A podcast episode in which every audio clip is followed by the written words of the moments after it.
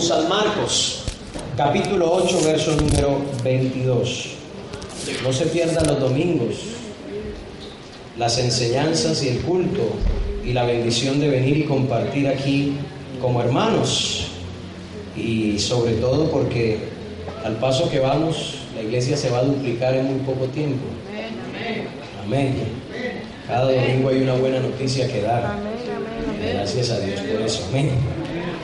Entonces, vamos a leer la palabra del Señor eh, en el Evangelio de Marcos capítulo 8, verso 22. Cuando usted lo encuentre, diga amén.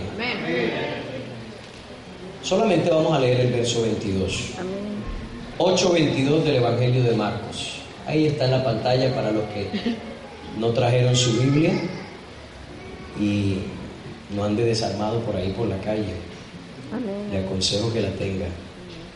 Leamos en el nombre de Jesús. Vino luego a Bethsaida y le trajeron un ciego y le rogaron que le tocase. Amén. Antes de orar, este un momento sentado y creo que el hermano Martín tiene un testimonio también que compartirnos. Entonces vamos a escuchar el testimonio que tiene. Gloria al Señor Jesús. Gracias a Dios. Amén. Él es bueno. Amén. Es bueno, sí, te a lo mejor Ana Laura. A lo mejor tiene un nombre muy bonito. Molestando. Cierren sus ojos. Vamos a orar. Preparémonos para meditar en la palabra del Señor. Ahí donde usted está. Señor Jesús, Padre celestial, te damos gracias. Porque tú eres bueno, Señor. Misericordia En este día, Señor, podemos sentir tu presencia en este lugar. Tú has preparado, Señor, algo para nosotros y queremos recibirlo, Señor, con gozo en el corazón, con prontitud, con diligencia en cada parte de nuestro ser.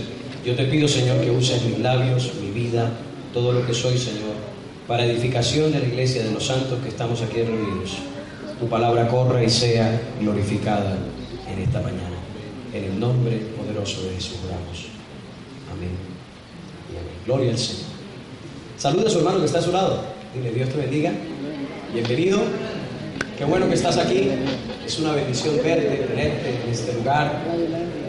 Que hayas podido tomar estos minutos de tu tiempo, de tu día, para dedicarlos a el Señor y a tu crecimiento cristiano. Gloria al Señor. Marcos capítulo 10, verso número 13. Leímos el verso capítulo 8, verso 22. Ahora leamos capítulo 10, verso número 13. Hermanos, sean todos bienvenidos. Aleluya.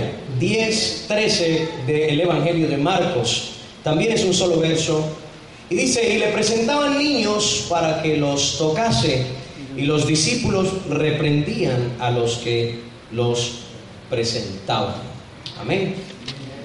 Hay un común denominador en estas, en estas dos escenas, y es eh, el deseo de la gente que había oído de la fama de Jesús, de alguna manera de experimentar un toque del Señor, que el Señor les tocara de alguna forma o que tocara a sus hijos o que tocara a sus familiares o que tocara a sus amistades.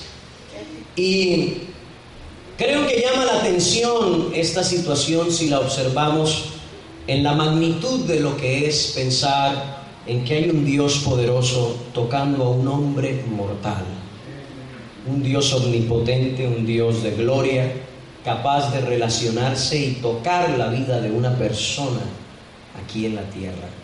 Eso, hermanos, de, desde principio hasta fin es un milagro completo.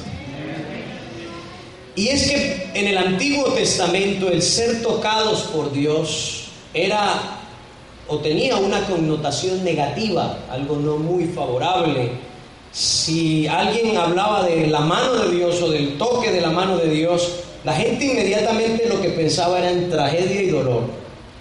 Eso era lo que venía a la mente de una persona cuando escuchaba acerca de la mano de Dios, que Dios tocó a alguien, partiendo de escenas tan sencillas como la de aquel hombre llamado Jacob que luchó con aquel ángel en un lugar llamado Betel. Y el ángel lo tocó en el sitio del encaje de su pierna y de su muslo y desde ahí no pudo volver a caminar igual.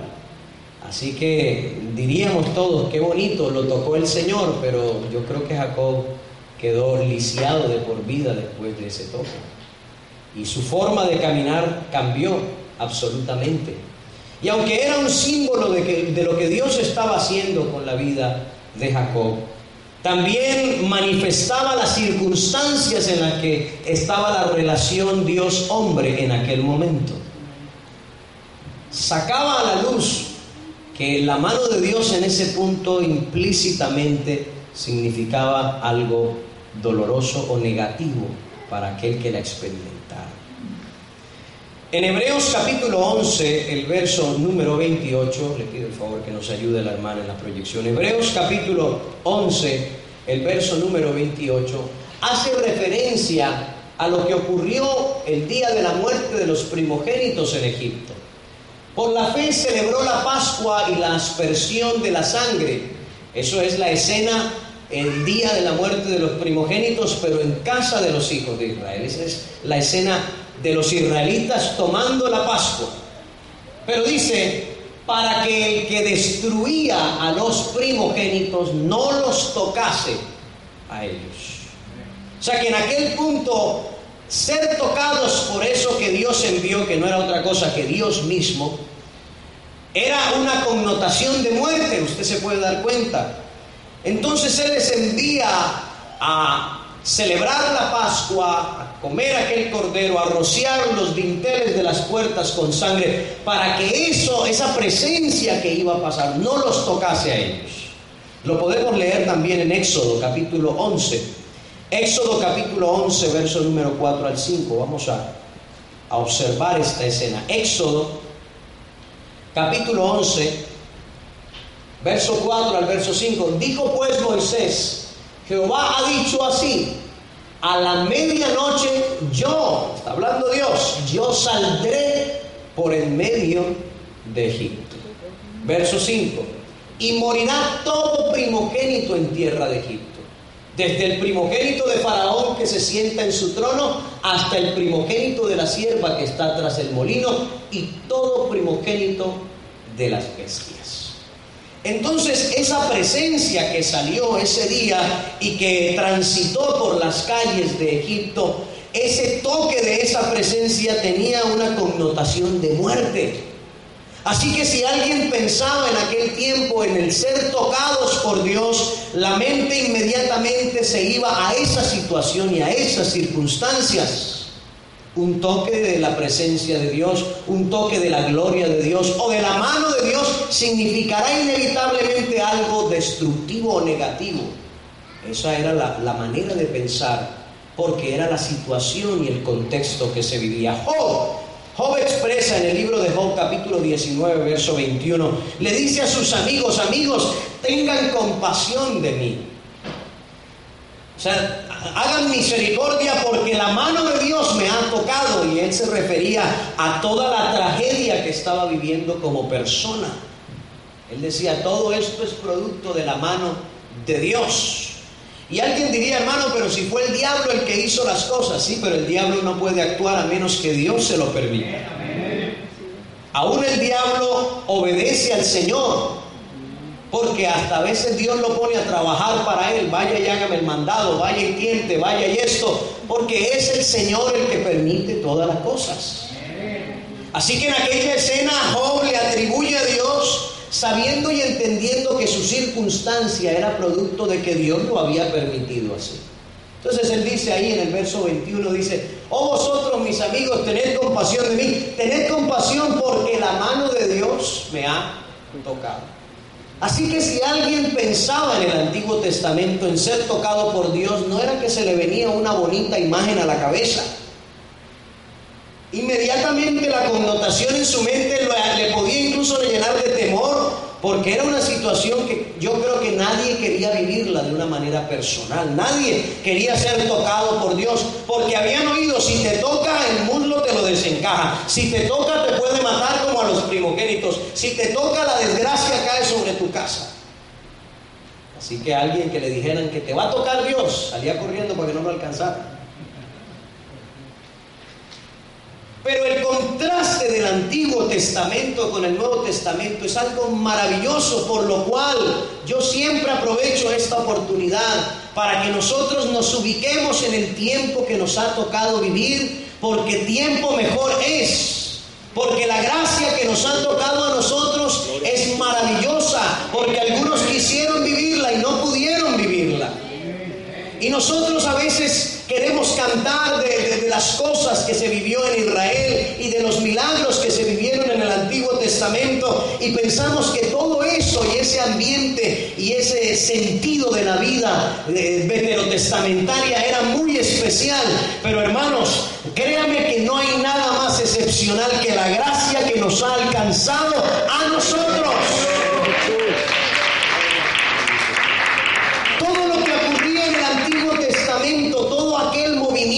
Se gestaba en aquella época tenía mucho que ver con la dureza de una nación y con el desconocimiento del mundo acerca de Dios.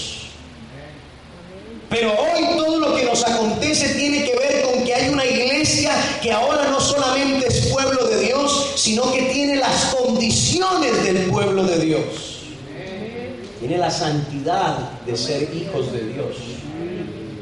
Entonces, hay que ubicarnos en la época que nos tocó vivir y dejar de cantar. Yo creo a veces, hermano, que volvemos a decir, hay que romper los paradigmas que a nosotros de, pequeños nos enseñaron y que echó a la mar los carros del faraón. Eh, eh, eh, porque hermano, ni estamos en Egipto, ni hay carros de faraón siguiéndonos y ya no es esa la escena de nuestra vida. Amén o no? Yo creo que nos enseñaron eso y hermano, yo recibí bendición con eso. Claro, hermano, todos recibíamos bendición porque el que adora a Dios de corazón recibe la bendición del Señor, sin duda alguna. Pero ya vamos creciendo y nos vamos dando cuenta de que ya no son los días de Faraón, gracias a Dios, que ya no son los días en los que el mar se abre, que ya no son los días en los que en el desierto hay columnas de fuego, nubes y esto. No, no,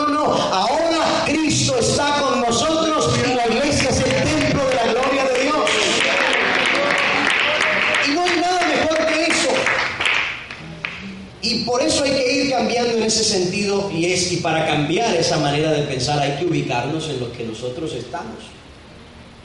Eh, a veces nos ponemos a cantar y yo los escucho que ponen eh, himnos y, con frases en hebreo, Shalom, Adonai, Shalom. Yo no soy el hermano Eliseo, si estuviera aquí el hermano Eliseo los acaba. Pero vean, yo solamente le digo, hermano, ubiquémonos donde Dios nos tiene. Ni somos hebreos, ni somos judíos, ni queremos serlo tampoco. Hello. Si quiere serlo, Dios lo guarde, pero nosotros ni somos hebreos ni queremos serlo. Nosotros somos pueblo de Dios. Somos pueblo de Dios.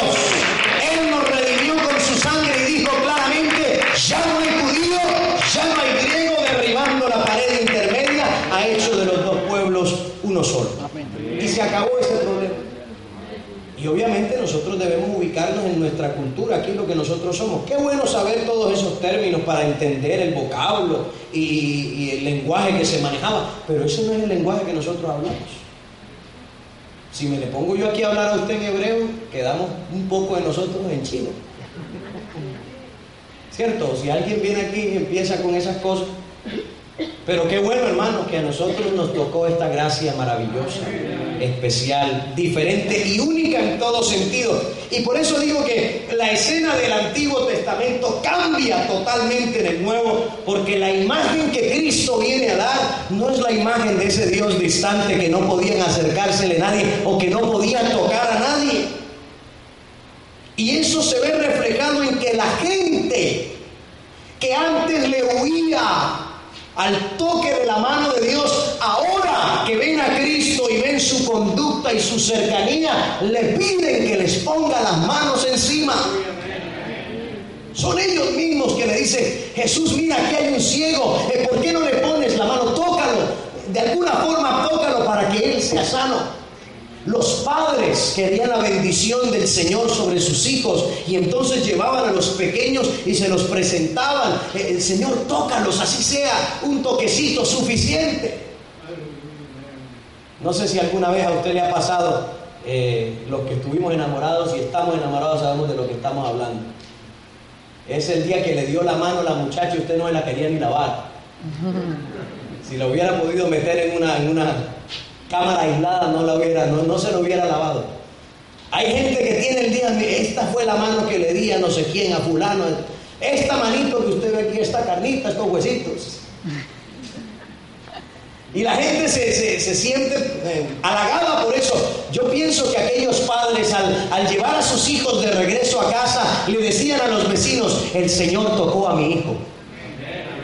Con mucho gozo en el corazón, Jesús, el que hace los milagros, bendijo a mi hijo, le puso la mano encima.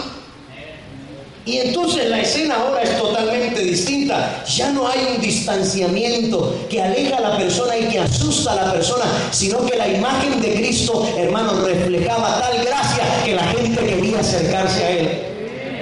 Querían estar cerca donde Él estaba, querían comer a la mesa donde Él se sentaba, querían oírlo hablar, querían sentarse al lado si era posible. Yo estoy seguro que más de algunos se peleó por sentarse al lado del Señor. Si le pasó a los discípulos, Señor, cuando estemos en tu gloria, ¿me puedo sentar yo a un lado y el otro al otro? Entonces la mamá fue la que fue a jugar por los muchachos. Hermano, la gente quería estar cerca del Señor. La imagen había cambiado. Y es que el toque de Jesús mostró la capacidad de producir una cantidad de efectos positivos en la vida de las personas. Se había quedado atrás los efectos negativos producidos por el toque de la mano de Dios en el Antiguo Testamento. Y ahora, en este nuevo, el oír de la mano del Señor eran cosas positivas. Cosas maravillosas. Y entonces la gente, sin duda alguna, se movía hacia eso. Los religiosos de aquella época tenían una fobia de tocar algo inmundo. ¿Sí o no? Tenían una fobia horrible. Claro, es que había una ley. Levíticos está lleno de leyes donde prohibía que un hombre tocara a una mujer que, por ejemplo, estuviera pasando por su periodo mensual. Entonces no podía tocarla porque se contaminaba él, ella estaba contaminada y ahí eran dos contaminados. Y había una fobia de no se le acerque, no se junte con las rameras, no se junte con los publicanos. Y cuando ven a Jesús comiendo en la misma mesa que ellos, entonces lo señalan.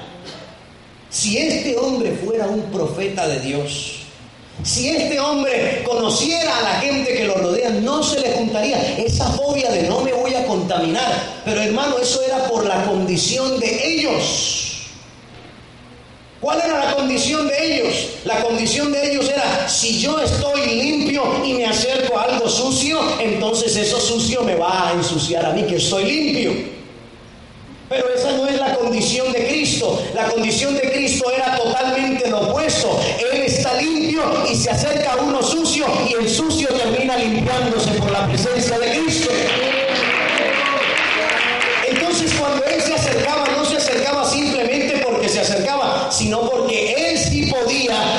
A aquellos que estaban en contaminación. Alguien alabe al Señor. Gloria al Señor. Y a veces esa fobia todavía existe en nuestras mentes y queremos de alguna manera alejarnos, hermano. Pero el mismo Jesús dijo, Señor, no te pido que te los lleves del mundo, sino que los guardes del mundo.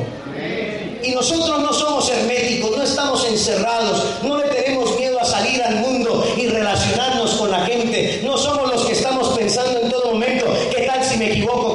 tropiezo? Nosotros lo que pensamos es que tenemos ahora a Cristo en el corazón y que su santidad va con nosotros cada día. Aleluya. Nosotros no esperamos un lugar o un momento. Cristo en su santidad está en nosotros. Alabanzas al Señor. Entonces en ese momento era entendible la fobia de las personas. Yo no, yo no los condeno a ellos. Porque claro, hermano, lo normal, lo normal es que el que está enfermo eh, contagie al que está sano. ¿Es o no es verdad? Eso no es normal. Si usted tiene gripa en la casa, cuando llega uno de los niños con gripa, no se le quiere acercar nadie porque dice la mamá, ni se le acerquen que todos nos enfermamos. Y lo alejan, no sé si aquí, el americano es bien serio con eso. El americano usted le va a estornudar y lo manda para la casa. No, que el vaso que usó fulano no lo use más nadie. ¿Cierto? La cuchara no la use más nadie. Y hay como un hermetismo porque lo normal es que el enfermo enferme al que está sano. Pero aparece en la escena Jesucristo el cual no solamente es el santo, sino también el que santifica. Entonces aparece en la escena y la gente se le acerca y cuando se le acerca en vez de eh, contagiarlo a él, salen contagiados de su santidad y del efecto de su poder sobre la vida de ellos. Qué maravilloso Cristo tenemos nosotros, al que servimos con todo nuestro ser. Yo he visto y he observado una cantidad de estudios acerca de la psicología. La psicología ha descubierto la importancia de tocar a una persona cuando se le habla y se quiere crear un vínculo con esa persona. Por eso le dicen a los padres que cuando va a corregir a su hijo no lo haga a la distancia, sino que se acerque y que trate de poner una mano cerca, si sea en su hombro, en su brazo, de modo que pueda crear un vínculo en ese momento. Y si es posible eh, que, que se agache a, a la altura de su pequeño para que lo pueda ver a los ojos y ese que está ahí no sienta que usted está desde una lejanía regañando y apuntando, sino que sienta que es cercano y que es capaz de entender lo que él está haciendo y lo que él está pasando. Y eso lo ha descubierto la psicología después de mucho tiempo. Y eso me llevó a mí a pensar, porque yo creo que es, es, así, surge un efecto positivo. No solamente se trata de hablarle a la gente, sino tocar a la gente. Una de las principales razones por las que Cristo vino fue para tocar y para ser tocado por los hombres necesitados. Fue una de las principales razones de que Él se manifestara aquí en carne. Porque cuando Hebreos dice, tenemos un fiel sumo sacerdote, el cual nos entiende por cuanto participó de carne y sangre y todo aquel asunto, lo que está diciendo es, caminó entre nosotros, lo rozamos, lo tocamos. Juan dice, tocante al verbo de vida, porque la vida se nos manifestó, lo palparon nuestras manos. Entonces, esa fue una de las principales razones, hermano. ¿Sabe por qué? Dios hubiera podido seguir hablando desde los cielos y revelar su evangelio de alguna forma. Ya lo había hecho, había usado profetas a lo largo de mucho tiempo. Pudo haberlo seguido haciendo, pudo hacerlo perfectamente, pero su manifestación no solamente fue para hablarnos, sino también para tocarnos a nosotros. Y crear un vínculo, una cercanía, la cercanía que hoy sentimos con Él. Si Él no se hubiera manifestado, ese vínculo no se hubiera establecido. Y usted dirá, hermano, pero a mí nunca el Señor me ha tocado físicamente. Claro que sí te ha tocado a través de su cuerpo, el cual es la iglesia. Y quizás una mano se ha puesto sobre ti más de una vez y tú sientes que es un hermano o una hermana. Pero si en ese está Cristo, el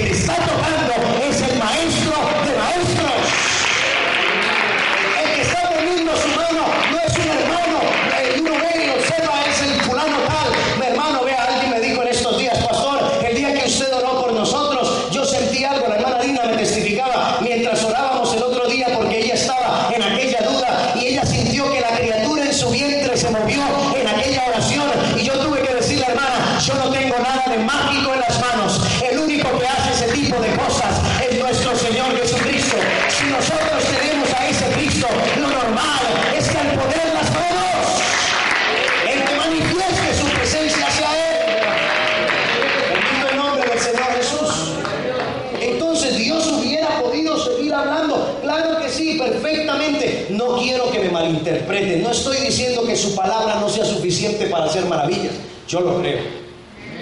Yo creo que la palabra de Dios es poderosa, es creativa, es vivificadora, hace maravillas la palabra de Dios, mucho más que todo eso. Pero si esa palabra incomparable usted le suma el hecho de que el Señor le toca cuando le está hablando, usted sume ese asunto, hermano, y usted se va a dar cuenta de que no solamente va a vivir un milagro, sino que se va a enamorar del que le está hablando. Usted va a experimentar la presencia de Dios y no va solamente a querer que el Señor le haga un favor, sino que se va a querer quedar con Él, que es el que hace los milagros.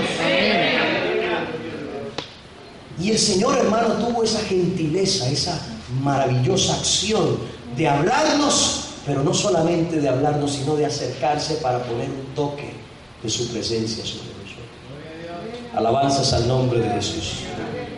Ese vínculo que hoy tenemos nosotros de padre e hijo, ese vínculo que hoy tenemos de hermano, ese compañerismo que tenemos es producto de que Él nos ha tocado. En Mateo capítulo 8, el verso 8, hay una escena de un hombre muy, muy lleno de fe. Pero no me eh, malinterprete con lo que voy a decir, pero la fe de aquel hombre era una fe parcial. Tuvo mucha fe mucha fe para que su criado fuera sano. Mucha. Tanto que Jesucristo mismo se maravilló de la fe de él. El Señor dijo, ni aún en Jerusalén he hallado yo tanta fe. Este hombre tiene una convicción muy brava. Pero no tuvo fe para creer que a esto no es un asunto de ser dignos o indignos, sino de que Él se ha acercado a nosotros. Lo que le dijo es, Señor, no soy digno. Y créame hermano que ese es el primer problema que hay que solucionar en este asunto. Porque si alguien tiene fe para ser sano, pero no tiene fe para creer que el Señor le hace digno y le hace acepto en Cristo, vivirá viviendo y experimentando milagros a la distancia, pero nunca tendrá la oportunidad de sentarse a comer con su Señor. Él le dijo, no entres a mi casa, Señor. No soy digno de que llegues bajo mi techo. Hermano, ninguno de nosotros era digno que el Señor se apareciera en nuestra vida. Pero esto no es ni del que quiere ni del que corre. Esto es de Dios que de nosotros ha tenido misericordia. Y tuvo fe y su criado se sanó. Sí, se sanó. Porque tuvo fe suficiente, abundante fe, pero para que su criado se sanara. Pero la principal fe la debió tener para recibir a Jesucristo en su casa. Yo no veo que cuando estaba Lázaro allá en el árbol y el Señor le dice, Lázaro, bájate que voy para tu casa. Lázaro le dijo, Señor, yo soy un publicano. Señor, la fama tuya se va a dañar. Señor, ¿qué van a decir de ti? No, Lázaro se bajó y se fue con él.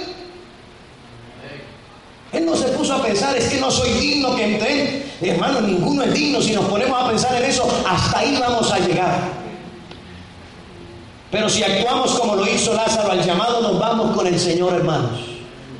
Y quizás alguien diga, Lázaro no le sanaron a nadie ese día, pero hermano, Lázaro experimentó algo más especial todavía, porque el Dios del cielo manifestado en carne moró en su casa y se quedó en su corazón para siempre.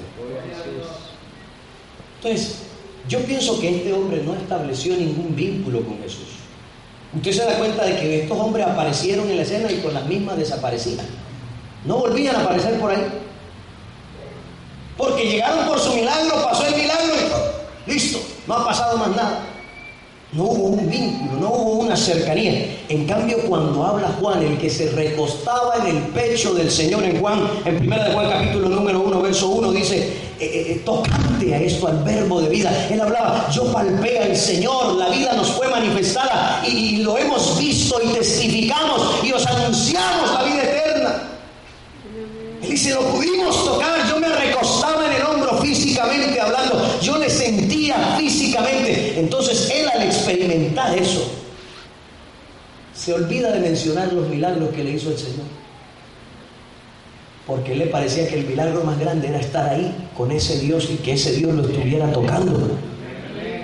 Lo demás, que Dios nos bendiga, hermano, ya nos ha bendecido demasiado con la salvación. Pero ese toque esa cercanía, ese vínculo. Yo creo, hermanos, que muchas veces la gente no pretende establecer ese vínculo con el Señor, pretende obtener del Señor sus favores, mas no quiere tener ese vínculo con el Señor. Y por eso actúan como ese hombre. Señor, di la palabra, es suficiente. Pues para eso que se hubiera quedado en el cielo. Desde el cielo pudo haber dicho la palabra y pasaban las cosas, estoy seguro. Pero el verbo se hizo carne y habitó entre nosotros y aún hoy está en medio nuestro y su presencia sigue recorriendo las calles de nuestra vida,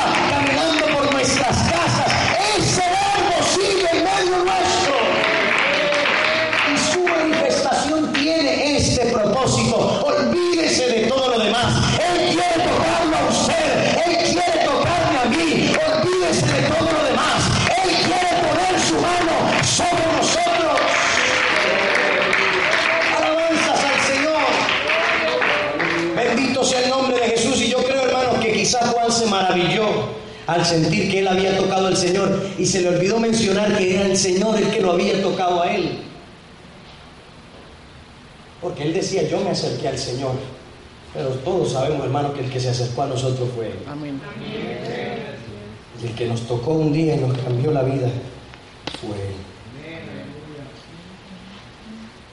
Jesús nos envió a nosotros a tocar, a palpar, a crear un vínculo. En Marcos 16, 18 dice, sobre los enfermos pondrán sus manos y sanarán. A mí me parece esto algo maravilloso. Porque lo normal es que el enfermo contagie al sano, ya lo dije. Pero ahora ya no opera así, ahora somos sanos y vamos a contagiar de sanidad. Hay un verso que es controversial y que en algún momento yo recuerdo haberlo mencionado cuando dice, no impongan las manos con ligereza. La gente entonces tal vez se toma de eso para, para no ir y hacer lo que el Señor primeramente nos había dicho en el mandamiento. Pero ese verso tiene dos sentidos. El primero es, ¿cómo estás tú delante del Señor? Es el primer sentido de ese verso. Cuando dice no seas ligero, es, hey, obsérvate. ¿Estás bien con el Señor? Puedes ir tranquilamente a ponerle la mano al que se te atraviese.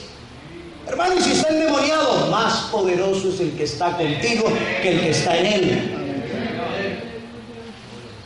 Pero la gente se atemoriza y dice, no hermano, es que ese tiene diablo. Yo por eso no le pongo las manos. Bueno, si no, se las, que no eres capaz de ponérselas, es porque dudas del que tienes por dentro. O dudas de que lo tienes ¿sabes? Pero si lo tienes adentro, ese que está ahí puede estar en la peor situación y circunstancia y el tuyo, el que está contigo, es más poderoso que eso que lo está atando a él. Esa es la primera intención de ese verso. ¿Cómo estás tú? Examínate, obsérvate. Y la segunda, ¿cómo es o cuál es la intención del que se acerca? Porque también el Espíritu nos ayuda a discernir ese, ese tipo de cosas. Hay gente que se acerca para hacerle mofa al Evangelio y al Señor. Hay gente que se acerca solamente para, para crear un, espectáculo, un show, hermanos. Créalo. Hay cosas hasta practicadas a veces en las iglesias. Porque hay que crear un espectáculo que a la gente le llame la atención, hermano, y le puso la mano y se cayó para atrás, hermano, qué cosa maravillosa. Maravilloso el Señor, hermano, de ahí para allá todo lo que suceda que no sea en la voluntad y en el propósito de Dios. Puede ser que le están cayendo, puede ser que le puso la mano y empezó a hablar en quién sabe qué lengua, puede ser lo que sea, hermano. Pero si no es Dios el que está tocando una vida, y no es genuino lo que está pasando ahí, se acabó el show y hasta ahí va a llegar el asunto. Esa es la realidad. Pero cuando el Señor le pone la mano a alguien encima, el asunto es diferente. Porque primero en esto no hay ensayos, en esto no hay premeditación y en esto no hay fórmulas mágicas. En esto lo que hay es una presencia poderosa que actúa con toda liberalidad. Y es el Espíritu Santo de Dios. Yo recuerdo alguna vez un jovencito allá en las calles de Barranquilla que llegaba donde una anciana que era tía de mi padre y la segunda mía hermana Graciela le decían Chelita. Ella era una anciana, 90, 96 años creo que fue cuando murió, tenía 96. Y ese jovencito se acercaba en la calle todo borracho y le decía a ella, eh, hermana Chela, óreme, óreme, óreme. Y se le tiraba al piso, óreme, óreme, óreme. Y me acuerdo que ella lo hizo como dos o tres veces. A la cuarta vez, el muchacho, hermana Chela, le dijo, bueno, arrodíllese. Y el muchacho, y le agarró y le dio con una bolsa y le dijo, vaya para la casa borracho. Y alguien le dijo, Manchela, pero ore por él. Y no, si no le funcionó la primera vez, es porque este no vino buscando lo que yo le estaba ofreciendo. Si no le funcionó la primera vez, es porque este vino con otras intenciones. Hay poder en el nombre del Señor Jesús. Pero para eso está el Espíritu Santo de Dios. Para que el que se quiera mofar tenga que salirse a veces que escondidito porque hay uno que todo lo ve,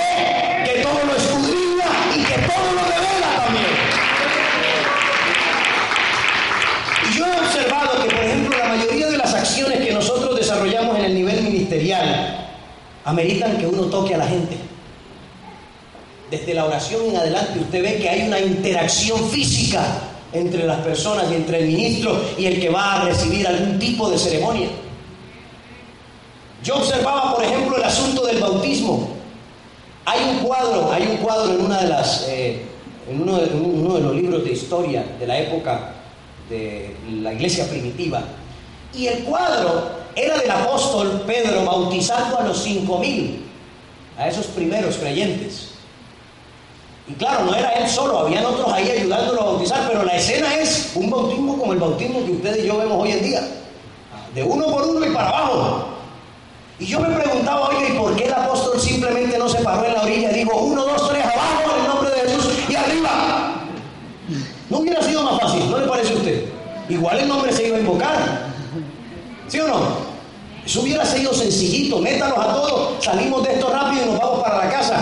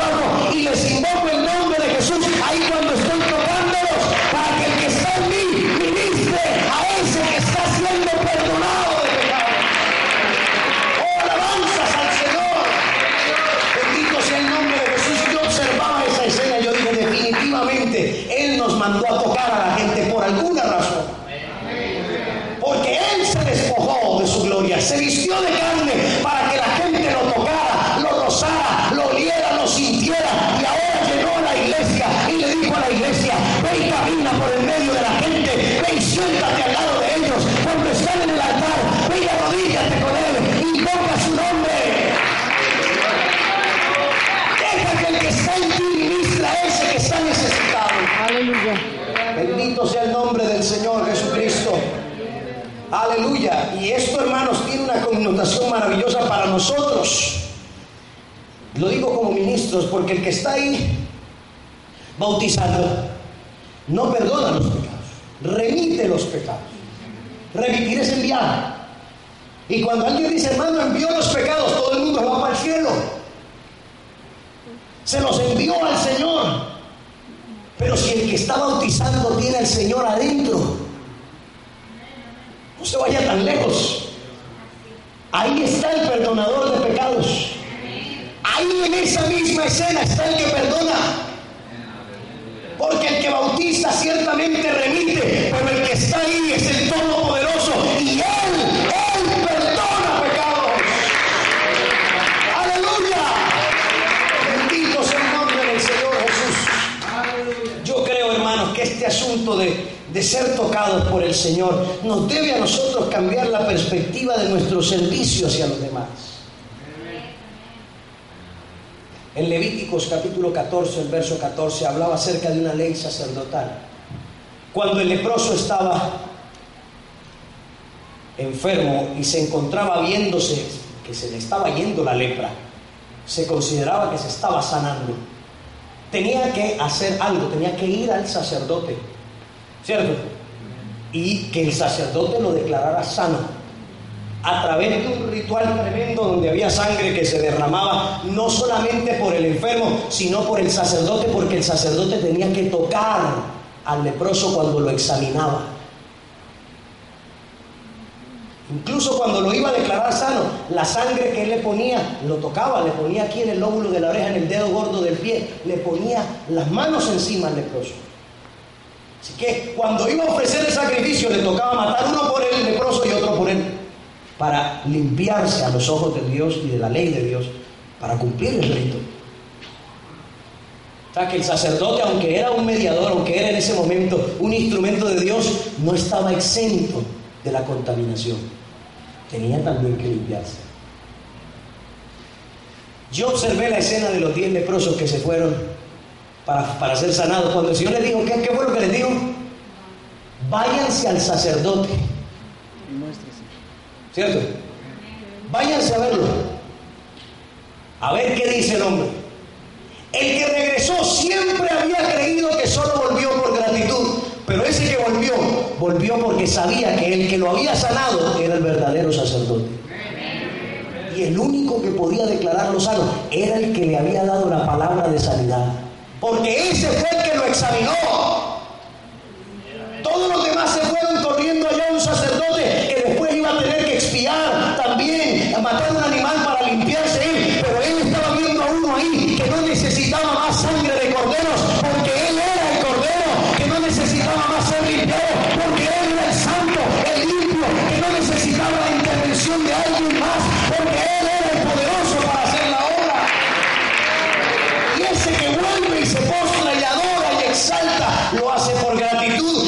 Entiende que ese que está ahí es el único que puede decir, tú estás sano. El otro de allá tenía que hacer un examen y un asunto. Este en una palabra le dijo, váyase para su casa, amigo, ya no tiene que hacer más nada.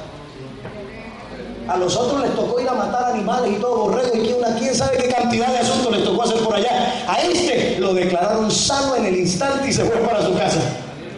Bendito sea el nombre de Jesús. Hermano, este asunto de ser tocados y de tocar tiene una connotación maravillosa en nuestro, en nuestro tiempo, en nuestra época. El poder de Dios y el toque de Dios no solo hace milagros, lo primero que hace es que nos acerca a Él. Todos hemos hablado de la mujer que tocó a Jesús. Hemos predicado cuantas veces y nos hemos maravillado de la acción de fe de aquella mujer. Pero siempre es bueno observar cómo pensaría Jesús en esa escena. Yo me preguntaba, ¿será que Jesús no sabía que lo iban a tocar? Es más, ¿será que Jesús no sabía quién lo iba a tocar? Yo creo que sí lo sabía. Sabía perfectamente el momento y quién era la persona que se iba a acercar. Yo pienso que el Señor iba caminando en medio de la multitud y esa grande multitud que lo rodeaba, todos lo estaban tocando, pero ninguno, ninguno tenía la intención y el deseo y la necesidad que tenía esa mujer. Todos los demás lo rozaban y eran indiferentes, pasaban por al lado de él como que era cualquier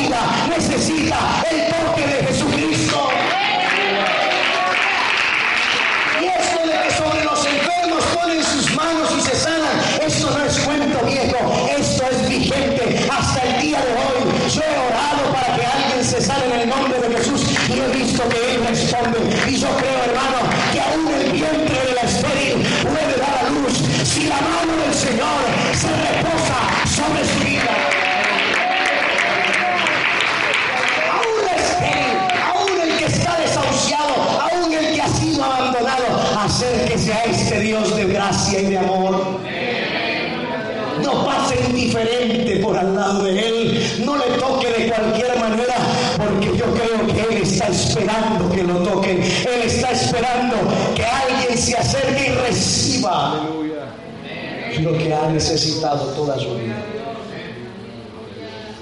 Bendito el nombre de Jesús. Este asunto de ser tocado no es un juego. Y esto no es para emocionarse, esto es para crear un vínculo de inseparación con nuestro Dios. Para acercarnos a Él y que Él se acerque a nosotros, para sentir lo que Él siente, para experimentar lo que Él, lo que Él nos puede hacer, lo que Él puede obrar en nosotros y lo que nosotros podemos darle en alabanza y en adoración, hermano. Hay que permitir que el Señor nos toque. Había un ciego y una, unas personas se lo llevaron y le rogaban, maestro, por favor, tócalo. Por favor. Pero ellos estaban viendo que, que este ciego seguramente está necesitado de un milagro. Pero quién sabe si alguno de ellos también hubiera sido bueno que le dijera, Señor, tócame también a mí. Yo estoy con mis ojos buenos, mis piernas bien, mis brazos bien, pero mi alma te necesita. Yo quizás no estoy enfermo de las piernas, no tengo lepra, Señor, pero te necesito, necesito que me toques a mí, Señor. Indiferentemente si hay un milagro que pueda pasar, porque creo, hermanos, que ese toque del Señor es, es maravilloso para obrar en la vida de alguien. Aquel día el Señor estaba esperando. Alguien se va a acercar. Y alguien me va a tocar como ninguno de estos me ha tocado. Y a ese yo lo estoy esperando. Para que también sea tocado y reciba. Vamos a ponernos de pie.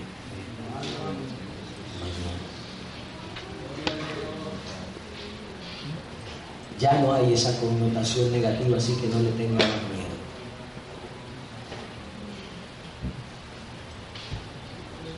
Ya no debe haber temor en nosotros de acercarnos a Él.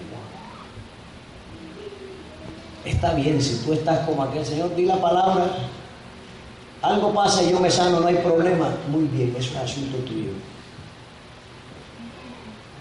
Creo que te va a pasar un milagro probablemente porque solamente la palabra de Dios es suficiente para orar y hacer un milagro. Lo creo.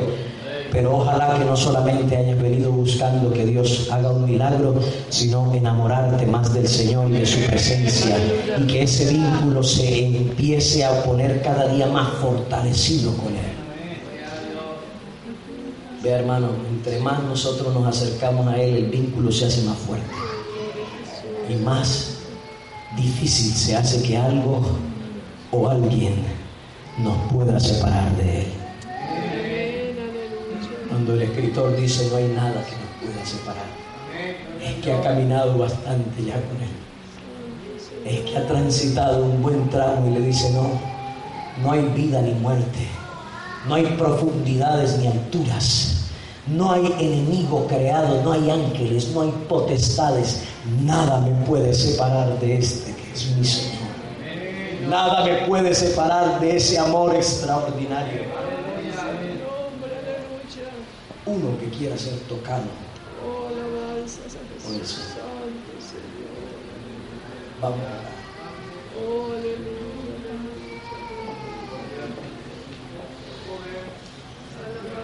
Deja que el Señor hoy se ponga esa mano sobre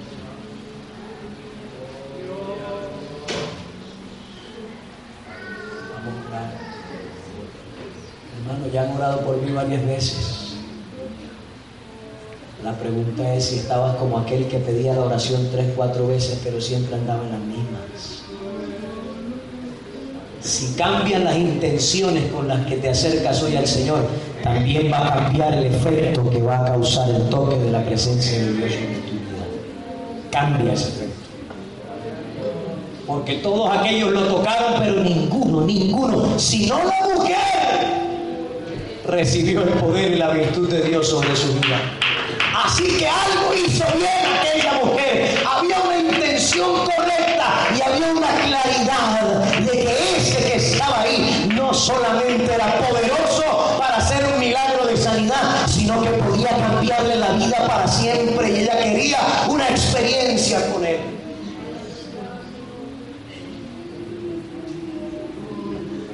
Aleluya, hermano. Vamos a orar.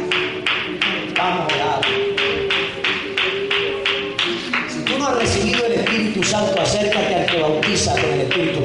Pero también yo invito a gente llena, hoy gente llena del Espíritu Santo. Hermano, rompa ese temor que tiene a veces, que está estorbándole a usted ser un instrumento de Dios para que al poner sus manos, si Cristo está en usted, Él es el que ministra. Y permita que el Señor fluya sobre la vida de una persona si hay un enfermo aquí, si hay un diagnóstico aquí que alguien le han puesto por delante y lleva años cargando ese diagnóstico, yo conozco a un Dios que es capaz en esta hora de agarrar ese diagnóstico y tirarlo a la basura, porque Él es poderoso para sanarte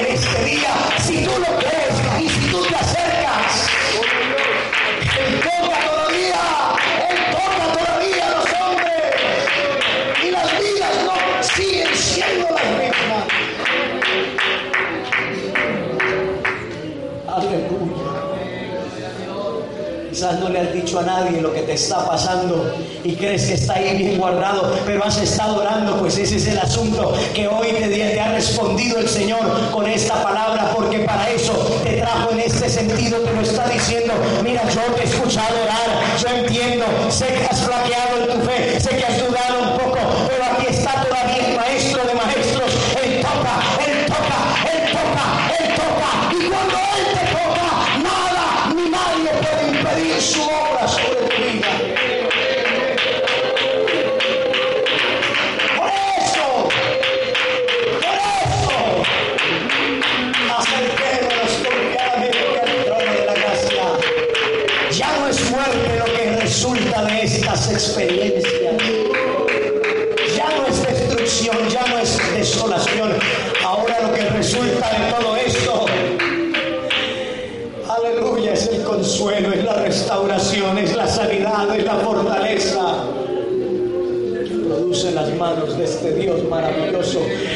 es Cristo Jesús, Señor nuestro.